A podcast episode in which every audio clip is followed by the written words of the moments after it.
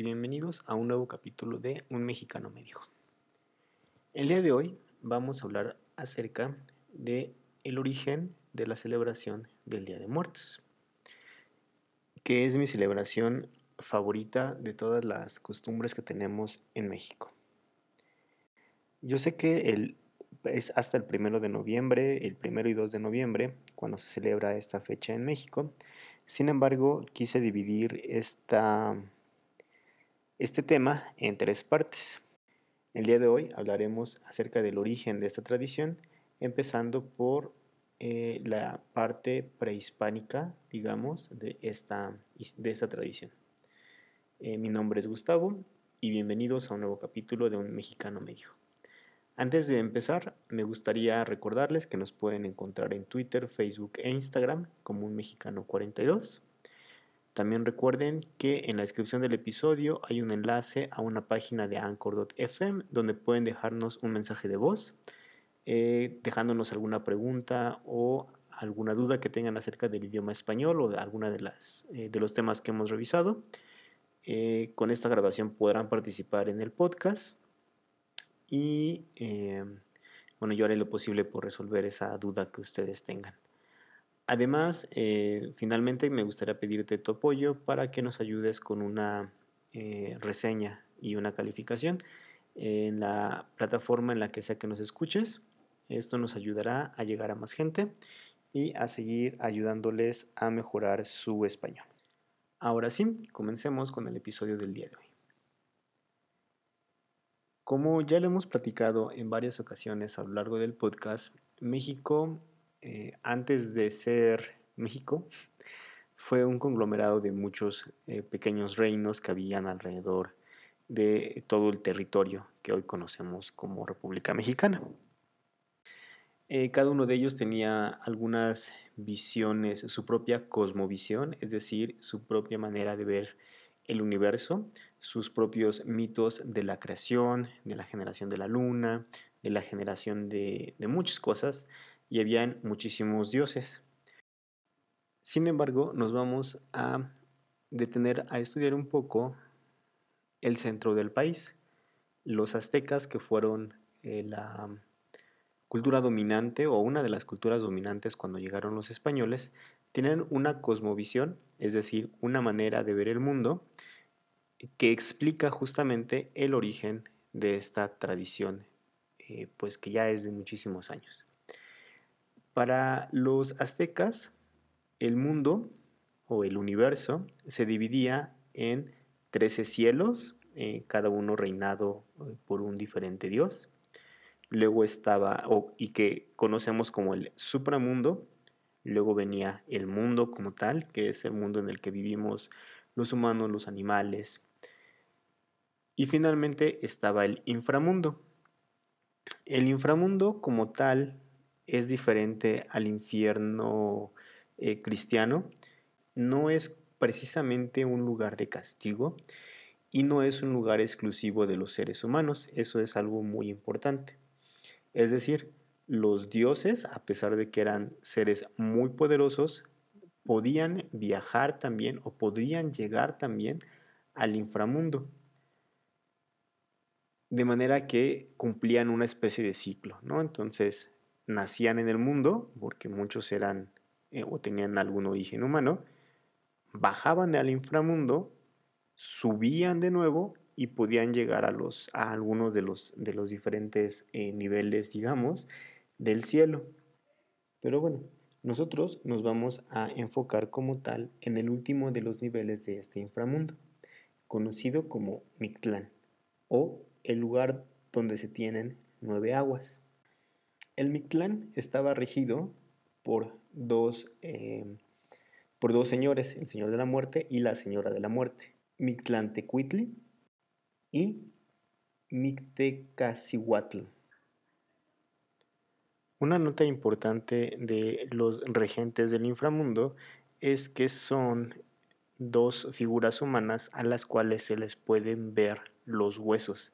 Esto asustó a los españoles y pensaron que se trataba de una especie de demonio. Se decía que cuando una persona moría, tenía que pasar por los nueve niveles del inframundo hasta llegar al Mictlán, que como ya vimos es el último nivel.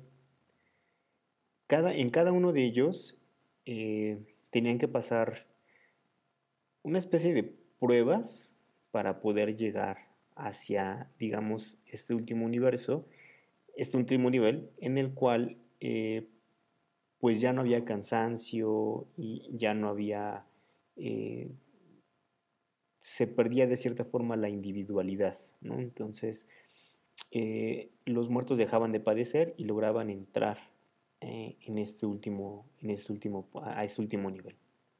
Es muy importante mencionar que en varios de esos niveles se juzgaba de alguna forma, lo pongo muy entre comillas, a las personas de acuerdo a sus acciones. En la primera región, por ejemplo, se llama, es el Iztacuintlán, que es el lugar en el cual habita el perro.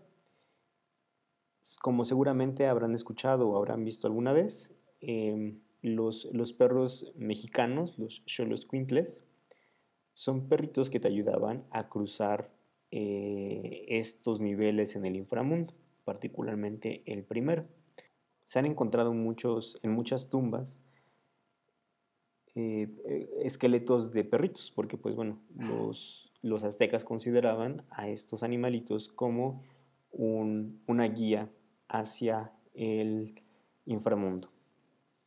Al igual que los egipcios utilizaban a los gatos para esos fines, los otros aquí en México utilizábamos a los, a los perritos y particularmente no cualquier, no cualquier raza de perritos, sino a, a los cholos cuincles.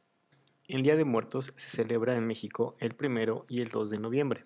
Se dice que durante estos días, no sabemos exactamente si era el 1 y 2 de noviembre, pero los señores del Mictlán le daban la oportunidad a las almas de los, de los difuntos a para regresar al mundo de los vivos durante esos días.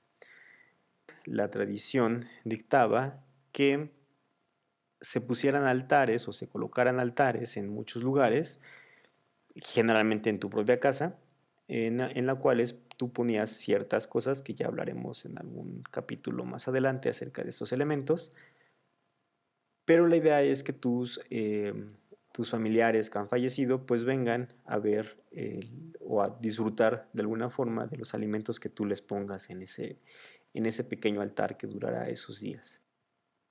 Esta tradición es bastante curiosa porque básicamente no ha sufrido cambios a lo largo del, del, tiempo.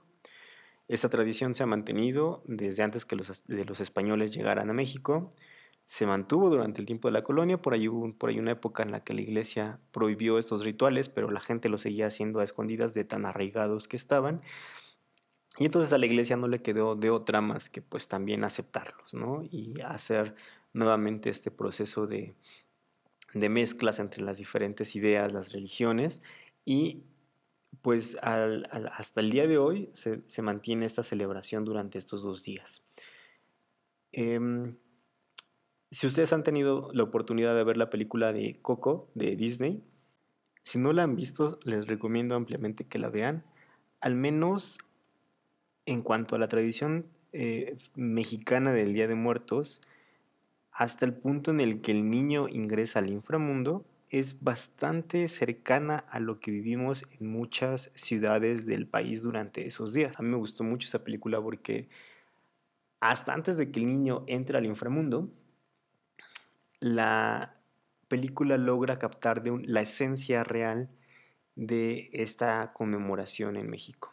Es una fecha en la que es, muy importante, se celebra en todos los estados de la República, algunos con mayor fama que otros, eh, por ejemplo en el estado de Oaxaca es, muy famosa por, este, esta, por esta celebración, eh, aquí en la Ciudad de México, en Mixqui, el pueblo de Mixqui, en la delegación, eh, perdón, en la alcaldía de Tláhuac, y en Pátzcuaro, en el estado de Michoacán, es un lago, es una isla en medio de un lago, y particularmente estas tres zonas son muy famosas por las celebraciones que hacen.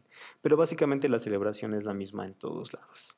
La idea es que tú hagas, tú creas este altar en tu casa, pero incluso hay gente que lo lleva un poquito más allá y van o vamos a los camposantos, es decir, a los panteones, a dejar una ofrenda similar en la tumba de las personas que pues ya fallecieron. La tradición en esos lugares que les comentaba, en Oaxaca, Pátzcuaro, Mixqui, es que eh, eh, vas y dejas el, o haces, vas y preparas el altar en la tumba, básicamente te quedas allí todo el día y toda la noche en vela. Eh, llevas obviamente veladoras y básicamente es un día de fiesta porque hay muchos mariachis, hay banda. Y creo que esa es una de las razones por las cuales esta celebración es tan famosa alrededor del mundo, ya que es una fiesta a la muerte. Sí, claro, los mexicanos le tenemos tanto miedo a la muerte como el resto del mundo. A ninguno de nosotros nos gusta la idea de que vamos a morir, pero pues es lo único seguro que tenemos en esta vida. Así es que creo que es una manera muy bonita de celebrar la vida, de recordar a los que se nos adelantaron, a las personas que ya murieron y pues de eh, convivir es una excusa más para hacer una fiesta. Ya saben que a los mexicanos nos encanta la fiesta. Así es que si tienes oportunidad de visitar México en estos días, te lo recomiendo mucho, ya que de verdad te vas a llevar una sorpresa muy, muy agradable. Eso es todo por el día de hoy. Espero que te haya gustado el podcast.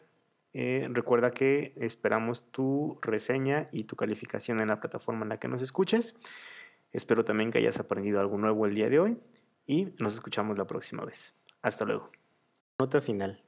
Este año todas las celebraciones de Día de Muertos han sido canceladas. Al menos en la Ciudad de México los panteones van a estar cerrados debido a nuestro amigo COVID. Así es que por favor recuerda cuidarte mucho y Esperemos que el próximo año podamos celebrarlo como siempre. Un abrazo.